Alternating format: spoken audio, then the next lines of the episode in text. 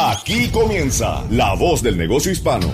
Un esfuerzo de Spanish Broadcasting System, Minority Business Development Agency, la agencia para el desarrollo de la pequeña empresa de los Estados Unidos, la Cámara de Comercio Hispana de los Estados Unidos, National Minority Supplier Development Council, Latino Business Action Network y de profesionales emprendedores como tú. La Voz del Negocio Hispano, presentado por el prestigioso periodista y presentador de Mega TV y SBS Radio, Mario Andrés Moreno.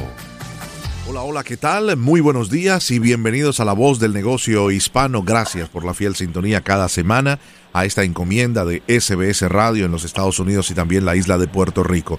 Saludamos a todos los que nos sintonizan a partir de este momento en diferentes rincones del país a través de nuestra señal y sobre todo queremos agradecer inmensamente la gran audiencia de la Mega 97.9 en la gran ciudad de Nueva York, la Gran Manzana y todo el estado de Nueva York. Es Z92.3 en Miami, mi emisora, donde diariamente tenemos nuestro programa entre las 3 y las 7 de la noche. Emisora líder en sintonía en el sur de la Florida. Un saludo a todos mis hermanos en el sur de la Florida.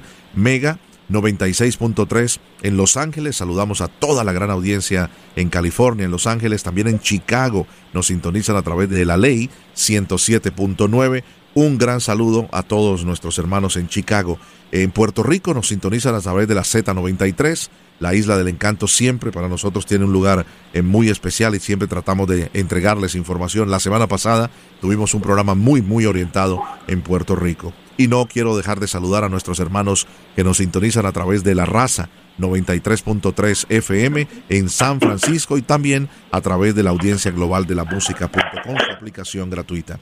Esta semana es bien importante, una semana definitiva. Eh, cuando la semana anterior les anunciábamos que no hubo acuerdo entre republicanos y demócratas eh, para llegar a alcanzar el nuevo paquete de estímulo, una nueva oportunidad, no solamente de ayudar a las escuelas, de ayudar con el tema de las pruebas, de ayudar con eh, la posibilidad de prolongar la, y evitar lo que se llaman los desalojos, también ayudar con el tema de los impuestos a los préstamos estudiantiles, pero más importante el cheque de estímulo de 1.200 dólares para las familias y también el anhelado cheque eh, de por desempleo de 600 dólares. Nada de eso ocurrió. El presidente Donald Trump tuvo que tomar una acción ejecutiva, firmar cuatro órdenes ejecutivas, una de ellas orientada a entregar un cheque eh, no de 600, pero sí de 400 dólares. Esta semana esa situación ha tenido un nuevo obstáculo y es que el 25% de ese cheque tiene que ser entregado por los gobiernos locales.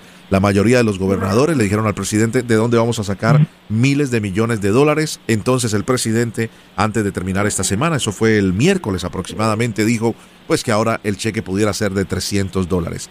¿Hasta qué punto eso va a ser una realidad? Esa es la gran disyuntiva. Pero la buena noticia es que hay mucho dinero todavía en el programa de protección de nómina y también la clave importante de que los latinos es un momento histórico para hacernos contar en el censo. Con este orden de ideas quiero saludar al señor Ramiro Cavazos.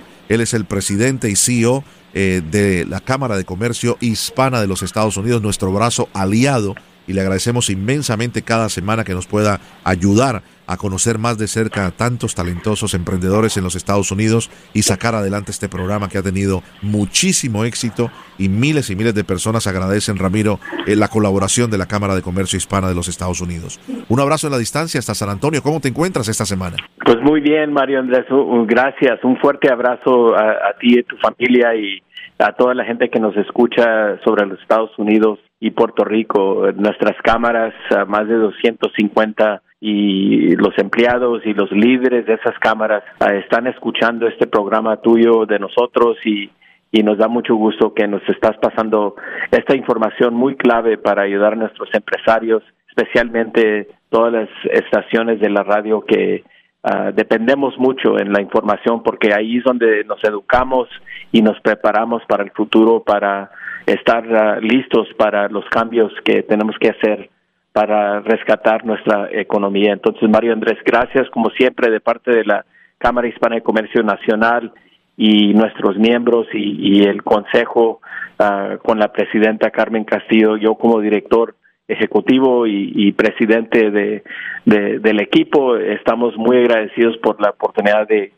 hablar de, eh, los temas importantes, eh, el dinero que queremos eh, poner en, las manos de los latinos y latinas y luego eh, la prosperidad que merecemos en este país uh, de, lleno de libertad y, oportunidades, aunque estamos pasando por estos tiempos difíciles, tenemos una aspiración como ustedes lo tienen allí en la estación de que estamos uh, difundiendo esta información a nuestra gente. Entonces, gracias a ti, Mario. Cómo no, con el mayor cariño y, la, y el mayor compromiso con nuestra comunidad. Eh, Ramiro, ha sido una semana muy complicada, una semana en la cual se le ha pedido al Congreso no se vayan de vacaciones, eh, no pueden irse de vacaciones sin resolver este problema tan grande. Eh, republicanos y demócratas no se ponen de acuerdo. Eso sería sí. un capítulo aparte para un programa político, sería una gran sí. polémica. El tema es que si le preguntas a un demócrata, los republicanos han sido intransigentes y no han querido eh, poner la firma. Si le preguntas a un republicano, toda la culpa es de los demócratas. En medio de sí. todo, el presidente ha firmado unas órdenes ejecutivas que los mismos republicanos le han dicho que es muy difícil llevar a la realidad porque el dinero literalmente siempre tiene que pasar. Eh, eh, por eso hay una, una una eh, separación entre el Ejecutivo y el Legislativo, siempre el dinero tiene que pasar por la firma del Congreso. ¿Qué es lo que nos puedes decir en caso de lo que a nosotros nos interesa en el programa con esta situación tan complicada que se está viviendo en Washington, Ramiro? Pues eh, gracias, Mario Andrés, por uh, explicar muy bien uh, dónde estamos ahorita, los demócratas y los republicanos que nos representan. Ahorita sí hay un conflicto de resolver dónde el balance de, de, los programas y servicios para apoyar nuestra gente y, la economía.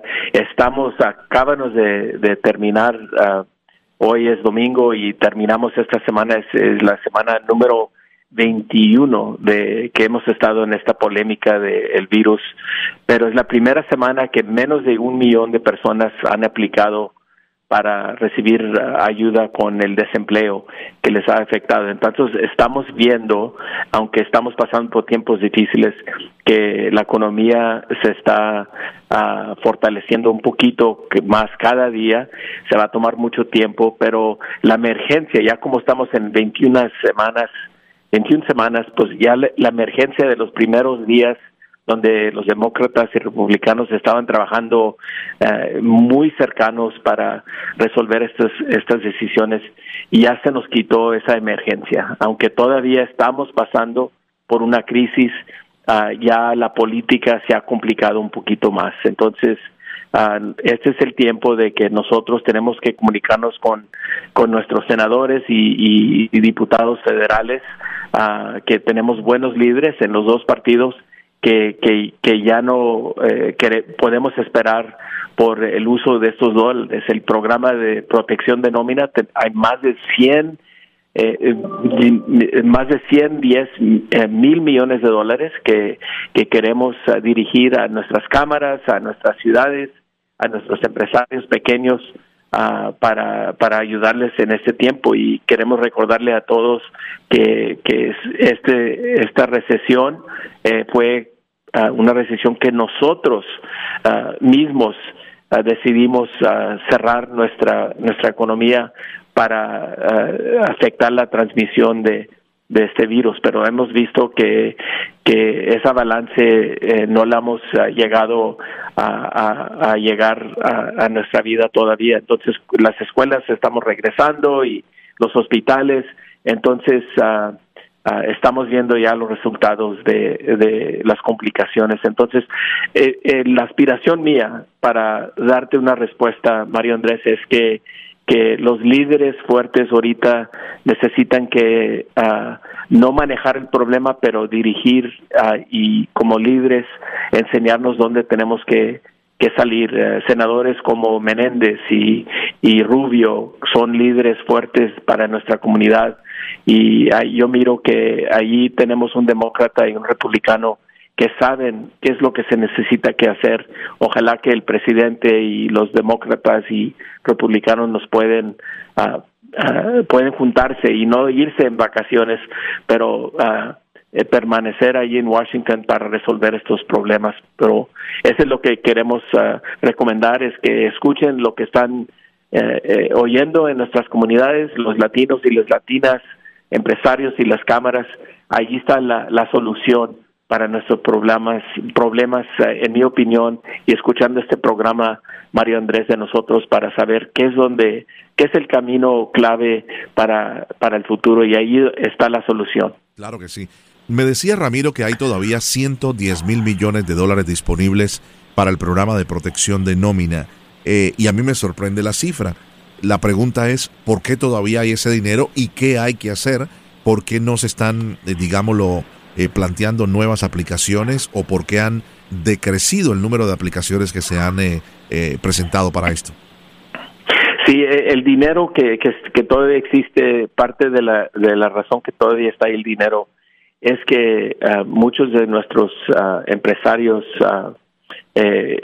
pensaban que el proceso de aplicar para estos fondos era más fácil y, y, la, y la manera de cómo se va a perdonar esta deuda para no complicar eh, el negocio.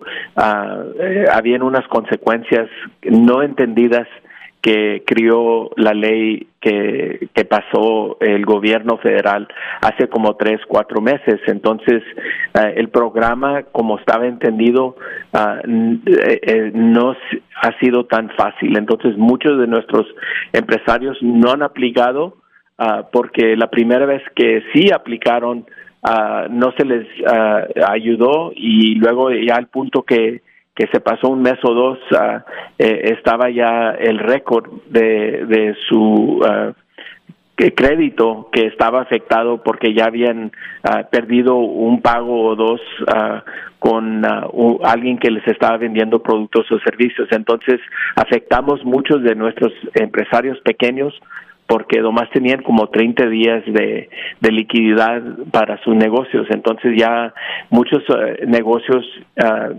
hispanos uh, han cerrado, ido permanentemente o nomás por una temporada, pero es casi el número 20-25%, uno de cada cuatro negocios que un dueño es un hispano ha sido afectado por este virus y muchos de ellos ya no pueden aplicar Mario Andrés porque ya el negocio de ellos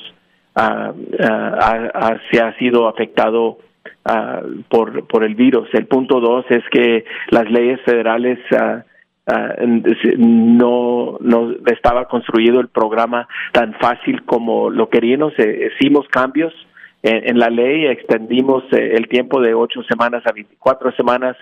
Se terminó el programa hace dos semanas, pero nosotros queremos que el siguiente, la siguiente ley que se que se va a implementar por los republicanos y demócratas que, que hagan ah, los cambios necesarios para otorgar esos dólares a, a, los empresarios que se les necesita el dinero, que debe de no tener más uh, deuda ese negocio y tenemos que rescatar esos negocios porque cuando se estaba perdonando eh, el préstamo a unos empresarios, muchos de ellos no era tan fácil así, ya habían los, las leyes se cambiaron, pero ya era muy tarde.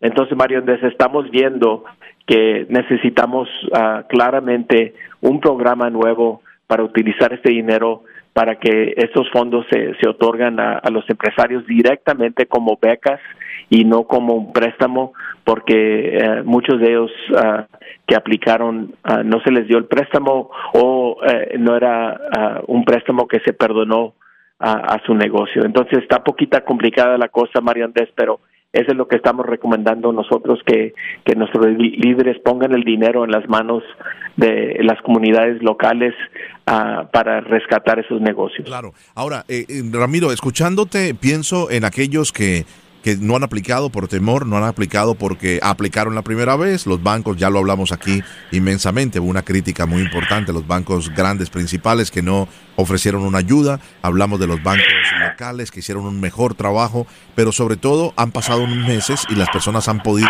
pronto eh, establecer mejor contacto con sus contadores, eh, con los que manejan sus cuentas. ¿Cuál sería la recomendación para las personas que nos escuchan que no han aplicado, que dependen de un préstamo para tener las puertas abiertas eh, de esa repostería, de esa panadería, de ese restaurante, Ramiro? Pues yo diría que se, ahorita estamos viendo muchos bancos ya no están haciendo estos préstamos porque el programa se, se, se terminó hace una semana, pero con el dinero todavía en el gobierno federal eh, hemos hablado con uh, nuestros representantes de la de la oficina de negocios pequeños de la administración federal que ellos mismos tienen que uh, trabajar con esos empresarios. Sí. Tenemos más de, de 30 oficinas sobre los Estados Unidos.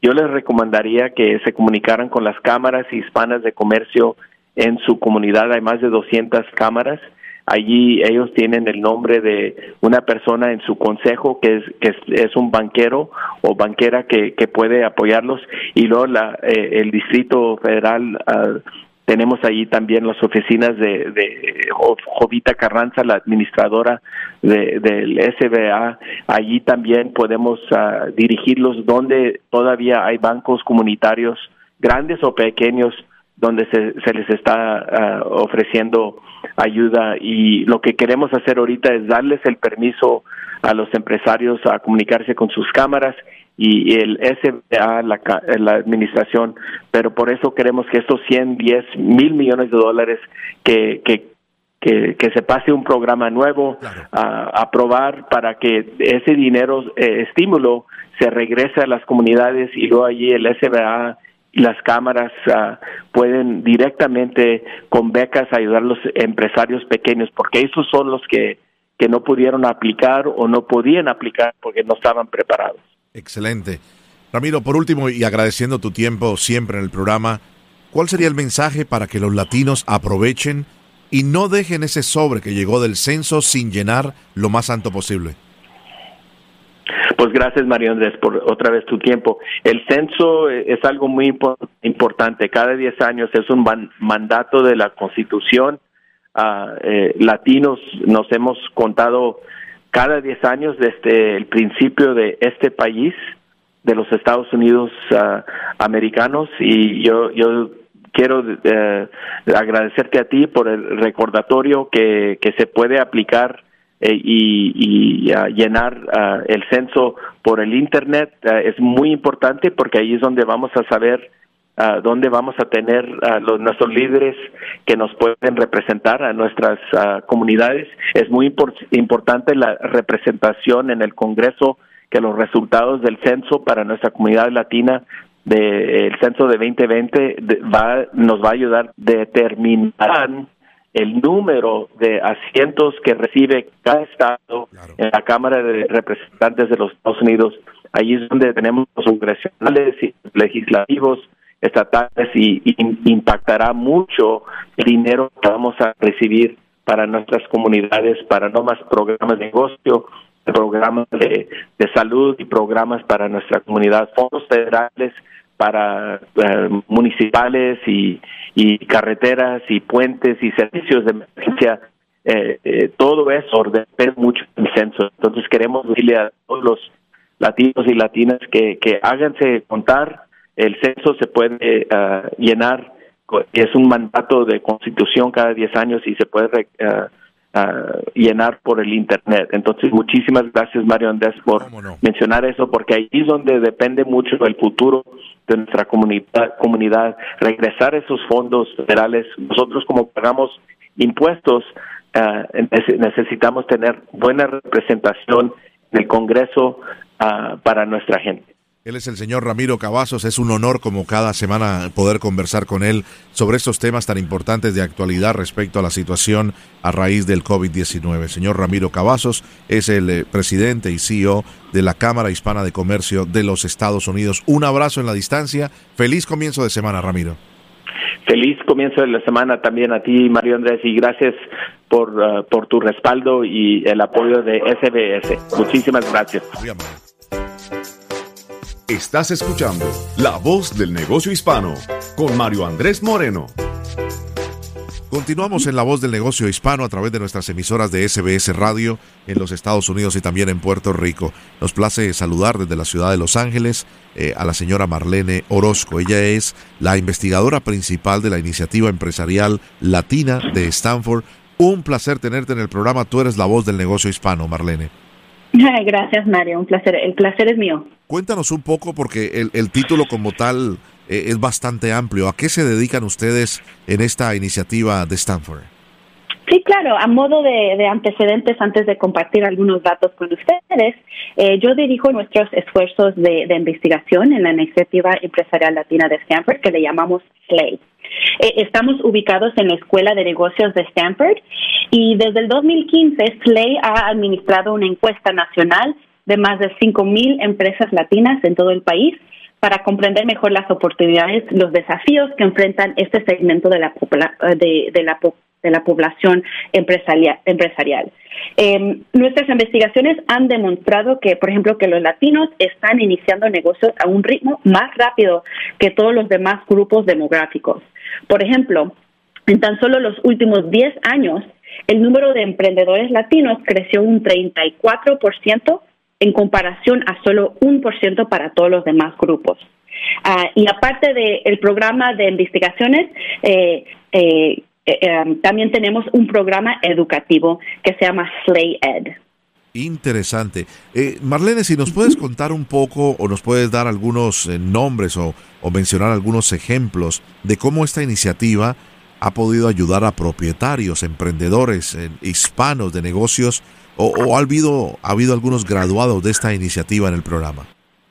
Sí, definitivamente. Hoy en día hay más alumnos de este programa. Este programa se, se lleva a cabo dos veces por año ah, con grupos de 70, 75 emprendedores latinos por todo el país y también de Puerto Rico. Eh, para ser eh, aceptado el programa, eh, los emprendedores latinos, los negocios de ellos tienen que tener un ingreso de por lo menos un millón de dólares anuales y esto realmente representa eh, el 3% eh, de, de todos los, los eh, las empresas latinas. Eh, pero este enfoque en estas compañías que ya son que ya son escaladas es para ah, asegurarnos de que sigan creciendo, ¿verdad? En tan solo llegar a ser escalado, el destino no está escrito. Necesitan mucho apoyo y igual los los, ah, los emprendedores que han llegado a este nivel de ingresos en cómo continuar a, a crecer, a expandir sus sus negocios. Entonces, es el propósito de, este programa. Hay ah, varios alumnos por todo el país. Ah, en el reporte más reciente que, eh, realizamos, eh, hablamos de la historia de dos.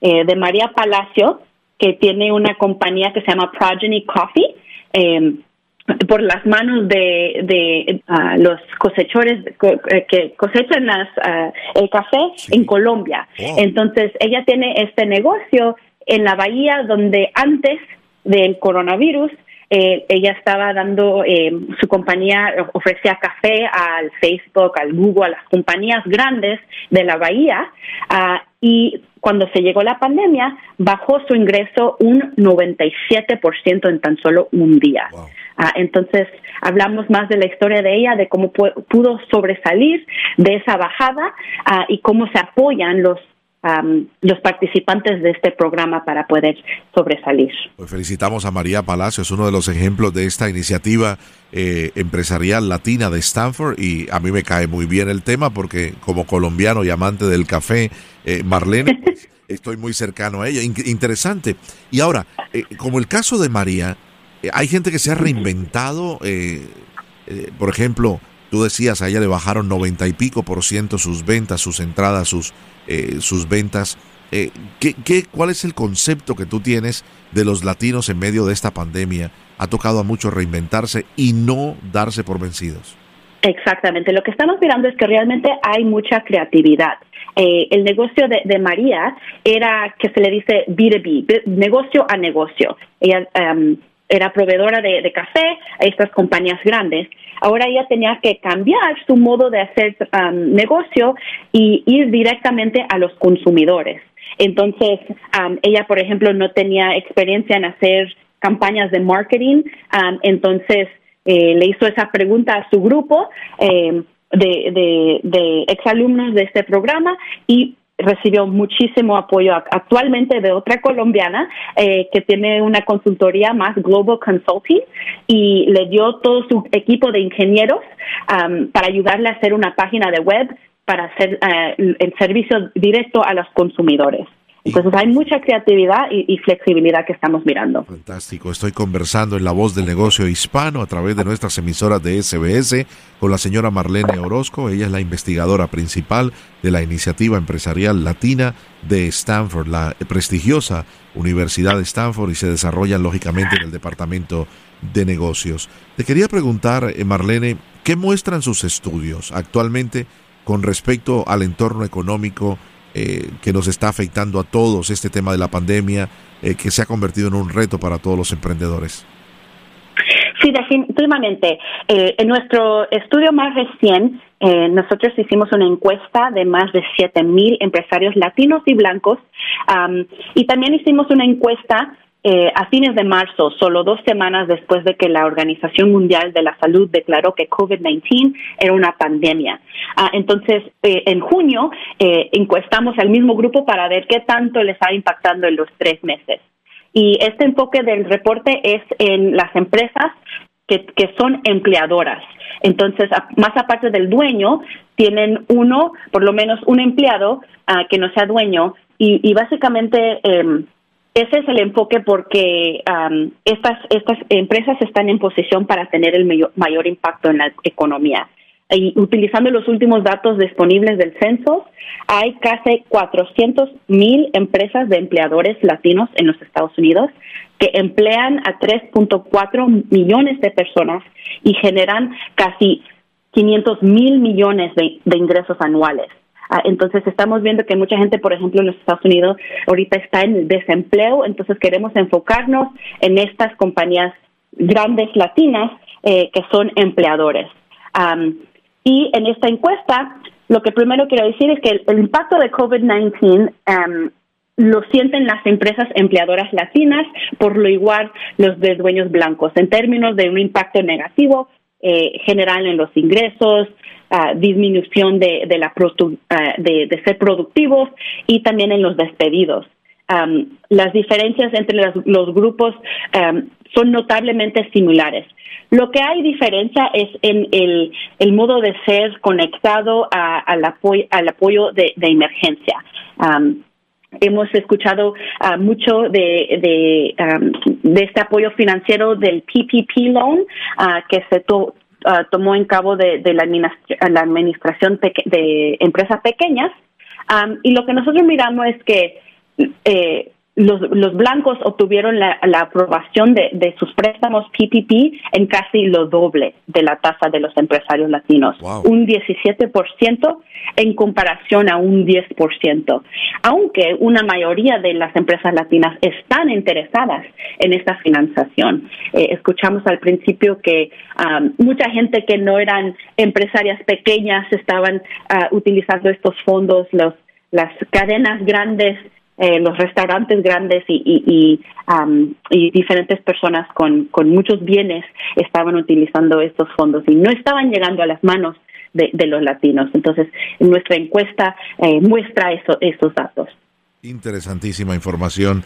Eh, sobre la base de esta investigación, Marlene, ¿qué más se puede hacer para ayudar a estos negocios propiedad de minorías? este es un tema importantísimo y muy neurálgico, ¿no? De, de, saber que empresas de no hispanos recibieron más dinero del PPP, todavía hay dinero que se puede acceder.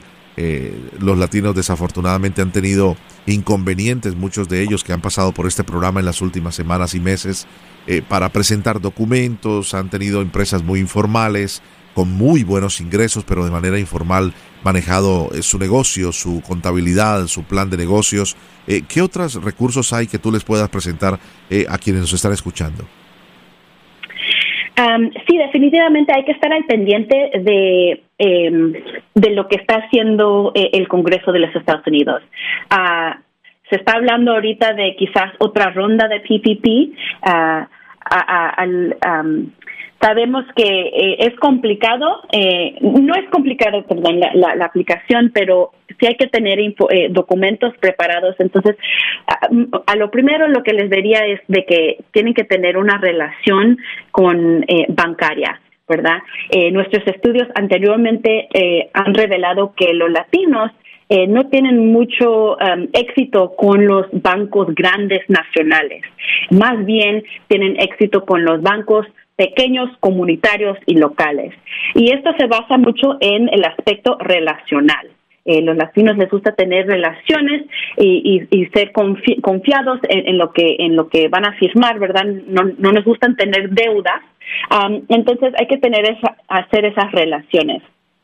Hay que también eh, estar conectados a otros eh, emprendedores. Ah, en nuestro estudio deja saber que en ser conectado, como este grupo de eh, emprendedores que participaron en este programa, tienen mucho más éxito en ser conectado a los recursos, porque es mucha información que está llegando, entonces eh, se apoya uno al otro en, descubrir qué, de qué tanto es, eh, dice, dice um, estas informaciones. Qué interesante. Y participar, me imagino, de todo tipo de, de ayudas didácticas, de eh, digámoslo, encuentros a través de Zoom, de programas de capacitación o de buscar nuevos recursos en un momento en que muchos solo tienen preguntas, pero las respuestas están difíciles de encontrar, ¿verdad, Marlene? Sí, definitivamente. A veces dicen, no tenemos tiempo, nos estamos preocupando de cómo vamos a poner comida en la mesa y definitivamente esa es una gran preocupación, pero también tenemos que ser proactivos en obtener esta información y participar en, eso, en esas eh, charlas de Zoom y, otras con otras organizaciones que están eh, dando información. ¿Cómo no? Ustedes en Stanford, eh, para terminar, están haciendo alguna especie de capacitación, de desarrollo de nuevos temas mientras se puede hacer físicamente presencial, quiero decir, por esto del distanciamiento social, Marlene. Sí, definitivamente lo que estamos haciendo son muchos videos de Facebook Live. Por ejemplo, la semana pasada tuvimos uno donde revelamos eh, los datos del informe más recién. Y en estas eh, en estos um, videos de Facebook Live eh, son interactivos, entonces uno se puede conocer a otros, hacer preguntas, descubrir quién también está pasando por lo mismo, conectarse y apoyarse y, establecer un, modo de comunidad, ya que todos estamos uh, distante al momento. Tremendo. Para nosotros un honor tenerte en el programa. Marlene, eres la voz del negocio hispano. Importantísima información nos has traído como investigadora principal de la iniciativa empresarial latina de Stanford, la prestigiosa Universidad de Stanford en Los Ángeles, California. Hasta allá te enviamos un abrazo virtual y muchas gracias por estar en el programa. Gracias, Mario. Placer fue mío. Muchísimas gracias, la señora Marlene Orozco, en nuestro programa. Nosotros regresamos en breve, pero recuerde, si usted tiene alguna pregunta, puede comunicarse con nosotros a través de nuestra página La Voz del Negocio Hispano.com. Ya regresamos. Estás escuchando La Voz del Negocio Hispano con Mario Andrés Moreno.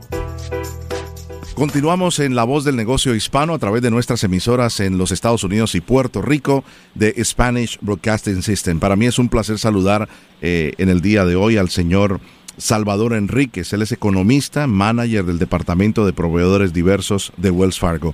Gracias, Mario. So, uh, uh, nosotros, como uno de los bancos más grandes uh, en los Estados Unidos y en el mundo, obviamente compramos de todo, desde una, un bolígrafo hasta un edificio. Entonces, eh, el rol que yo ah, aquí tengo en la compañía es de invitar a las compañías cuyos dueños son ah, afroamericanos, hispanos, ah, asiáticos, de la comunidad LGBT, veteranos, a que si ellos tienen una compañía que esté certificada y, que diga, esta es una compañía cuyo dueño es una mujer, por ejemplo, puedan ellos ya sea proveer un servicio o vender un tipo de producto que nosotros estemos interesados en comprar por ejemplo, en sucedió lo de la pandemia y uh, como muchas compañías nosotros estamos buscando gel antibacterial. Entonces, lo que nosotros hacemos es tratar de encontrar esas compañías que puedan vender ese tipo de servicio inmediatamente para que nosotros tengamos ese tipo de, de, producto para nuestros ah, empleados. Ah, y, y, y, muchas veces lo que encontramos es que hay veces las compañías no están todavía capacitadas para poder trabajar como una compañía tan grande como Wells Fargo. Es donde yo entro como, como ah, la persona encargada de los programas de capacitación para enseñarles cómo pueden ellos ah, trabajar con una compañía tan grande como Wells Fargo. y es allí donde yo estoy trabajando con la comunidad, con las cámaras de comercio, donde les estoy pidiendo que me recomienden compañías que puedan proveernos un servicio o un, o un producto. y, como te digo, muchas veces esas compañías no están listas. Entonces lo que nosotros queremos hacer es prepararlas para que cuando se presente una oportunidad ellos puedan conseguir un contrato en Wells Fargo. Qué maravilla. Escuchándote me puedo eh, eh, poner en los, en los zapatos de, un proveedor. El, ya lo dijiste, un proveedor que alguien que tenía una empresa pequeña de plástico y se ha convertido en el día de hoy en uno de los mayores proveedores en medio de la pandemia, haciendo máscaras faciales, haciendo separadores de escritorios y se han ido a otro nivel. Pero si no tienen la asesoría, amigos que nos escuchan, pequeños emprendedores, eh, si no tienen la asesoría de un banco como el de ustedes, pues se van a perder la oportunidad, no van a saber dónde exponer su compañía y dónde presentar su producto, ¿no es así? Claro que sí, decía la abuela, río revuelto, ganancia pescadores. Entonces aquí lo que está pasando, lo que está pasando es que hay oportunidades en esta crisis que estamos viviendo. Entonces, ah, yo ah, actualmente manejo ocho programas de capacitación donde trato de ayudar de nuevo a todas estas compañías cuyos dueños son mujeres, afroamericanos, asiáticos, latinos, nativoamericanos, LGBT, veteranos.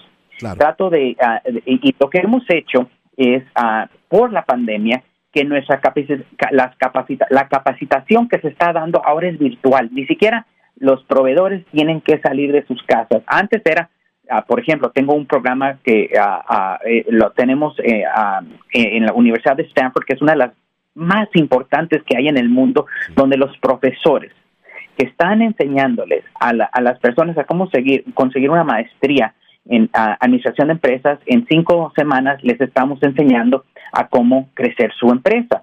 Uh, este es solamente uno de los ocho programas que tenemos. Nos hemos también aliado con la Cámara de Comercio de los Estados Unidos Hispana. Ah, tuvieron a Ramiro Cavazos en el programa Avanzar, donde ah, en un periodo de ocho meses estamos capacitando a las pequeñas empresas a cómo conseguir contratos, cómo conseguir los fondos para que ellos puedan crecer su negocio, especialmente en el tiempo de la pandemia. Digamos que nos estamos enfocando en cuatro R's. La primera R es lo que tú has dicho. Eh, cómo enseñarles a las compañías a reestructurar su negocio.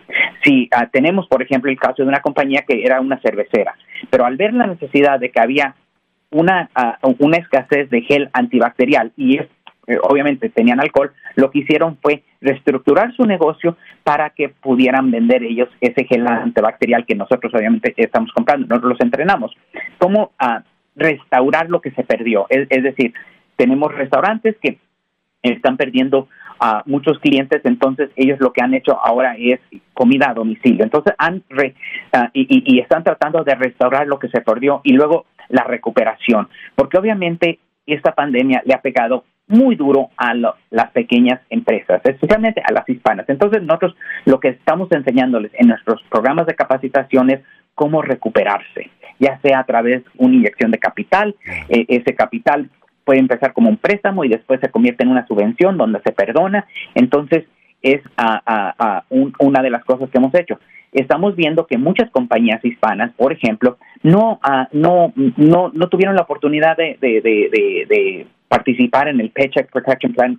Entonces, lo que nosotros estamos tratando de hacer es enseñarles dentro de estos cursos de capacitación de manera virtual cómo obtener ese tipo de fondos, mientras que tenemos altos índices de negocios que no han obtenido los fondos que el gobierno ha puesto, nosotros estamos trayendo ese tipo de información muchas veces en español porque sabemos la importancia de que poder comunicarse a, donde se puedan entender con banqueros que son bilingües que les puedan ayudar.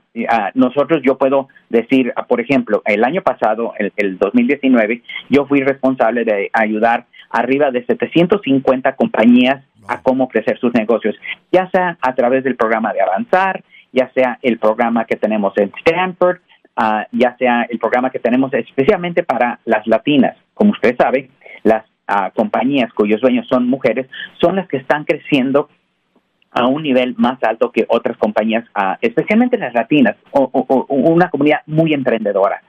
entonces, y la 4R, entonces hablé de reestructurar, restaurar, recuperar y, y ah, la cual es la resiliencia. Es decir, sí, nos tumbó el caballo, pero ¿sabe qué? Nos vamos a, a, desempolvar y nos vamos a subir de nuevo al caballo y ¿saben qué? Nos va a volver a tumbar el caballo y otra vez. Entonces, enseñarles que no hay que darse por vencido, que tiene que haber una continuidad con el negocio, porque sabemos que nosotros estamos promoviendo lo que, eh, lo que y voy a hacer una mala traducción, pero es el empoderamiento económico a través de, de, siendo emprendedores, de cómo lanzar un negocio, de cómo crecer su negocio y cómo ayudar a la comunidad, porque nosotros estamos viendo que son nuestras compañías, las casi 5 millones de empresas cuyos dueños son latinos, uh, las están creando estas, eh, estos, eh, estas empresas en comunidades y que le están dando trabajo a nuestra comunidad.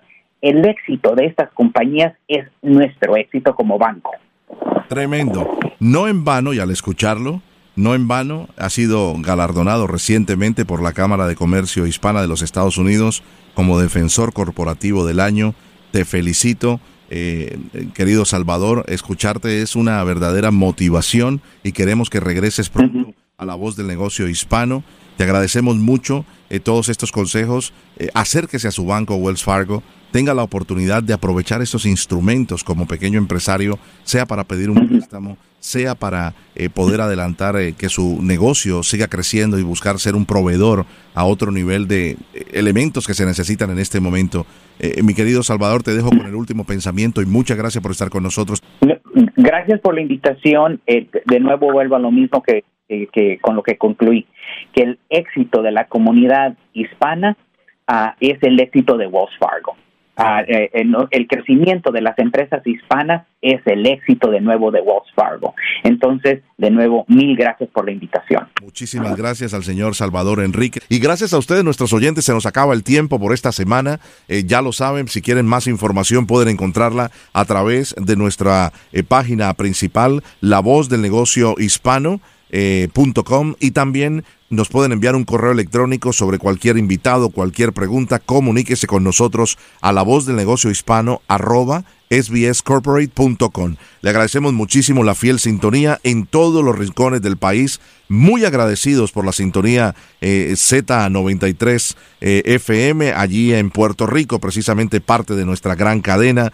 saludamos a toda la gente que nos ha escuchado en el día de hoy a través de la ley de la ley 107.9 eh, en Chicago, eh, ya le decía en Puerto Rico, la raza 93.3 FM en San Francisco, aquí en el sur de la Florida, mi emisora Z92.3 FM, donde todos los días realizamos de lunes a viernes eh, de vuelta a casa con mi colega Laurita García, también en Los Ángeles, Mega 96.3 FM y la Mega 97.9 en la Gran Manzana. Feliz comienzo de semana, gracias por estar con nosotros. Somos la voz del negocio hispano.